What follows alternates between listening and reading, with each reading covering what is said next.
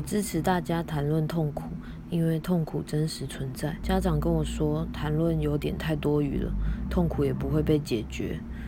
我知道，但是谈论的意义不在解决，在于关心可以被传递，可以产生理解。我们拥有以描述痛苦的词汇是那么少，好痛却还是好痛。